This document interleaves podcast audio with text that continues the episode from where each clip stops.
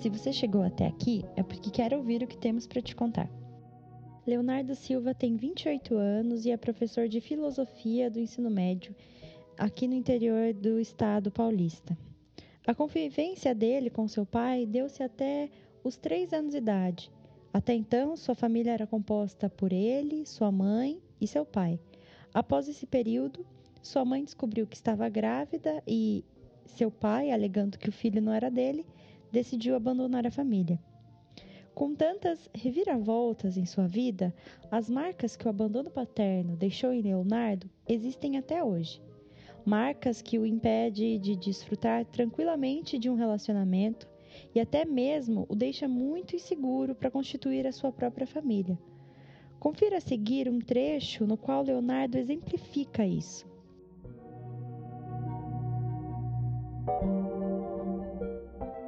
Foi uma das coisas que eu, que eu percebo, por exemplo, ligado ao, ao abandono paterno, né? E que é uma, é uma das coisas com as quais eu é, relaciono e, né, por vezes, lido melhor, por vezes não tanto. Né? Para além disso, né, daí eu vejo, por exemplo, a, como isso deu na relação familiar, né, depois, né, o fato de ter perdido, né, esse núcleo familiar mais íntimo, né, com meu irmão, isso fez com que, por exemplo, eu tivesse uma, eu tivesse não, tenho, né, é, uma dificuldade muito grande com, com essa proposta de relações sólidas, né? Então, assim, é, por exemplo, hoje eu acho menos, né? Mas foi muito, muito difícil ao longo dos anos administrar a palavra família, né? Eu lembro uma vez, né, com uma, uma ex-namorada, e ela já tinha, ela já, já tinha uma filhinha, né? E eu lembro de um domingo que a gente passou no, no Parque do Ibirapuera, assim, super legal, né? E e a filhinha dela, né, a Catarina, me, me chamou de papai. Assim, meu Deus. Eu, eu lembro que eu, eu sorri e fiquei em silêncio por vários minutos, porque é uma palavra difícil. Assim, é, você recebeu um nome, né? Papai. E, e foi e assim e foi um domingo que tradicionalmente alguém fala, é um domingo família, né? Você foi domingo à tarde no Ibirapuera, levou bolo, chá, comprou água de coco e sentou para um piquenique. Aí sua filha ficou brincando, andando de um lado para o outro, você levantou, brincou com ela, rolou na grama. Né? E eu, tive, eu lembro na terapia, quando eu fui descrever, eu falei, ah, e aí, como foi sua semana, né? E daí eu falei do domingo, né? Eu lembro que a terapia era na terça-feira, e daí eu falei do domingo. E daí eu falei, ah, ontem, né, domingo tal, a gente foi no Ibirapuera, né, tal, só que, ah, e aí, né?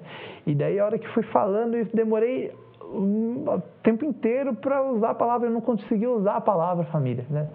Foi um domingo tão, tão, tão, é, assim, é, eu estava perturbado com aquela experiência, daí, foi um domingo tão família, né? E daí eu falei, puta que pariu, né? usar, dar o um nome família, né? É, é uma, uma coisa que para mim foi difícil, né? E, mas eu, eu lembro que foi iluminador, né? Porque, falei, não, pô, é possível ser família de outro jeito, mas é possível. Mas ainda assim há uma relação, né, havia, né? E é, acho que ainda há, né? Há uma relação de tensão com isso, né? Afinal, o que é ser família, né? E o que, eu quero né? quando eu penso em ser família? Então, é, eu me lembro é, com muita clareza de, dessa experiência, assim, e como aquilo foi, é, assim, diferente, né, para pensar e como aquilo foi revelador.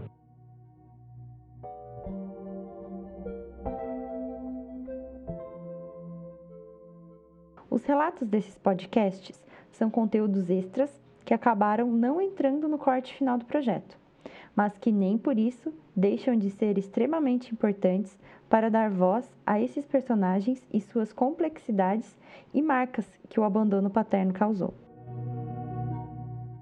Esperamos que esse conteúdo marque você. Siga o nosso perfil marcas.doc lá no Instagram para ter mais informações sobre o documentário.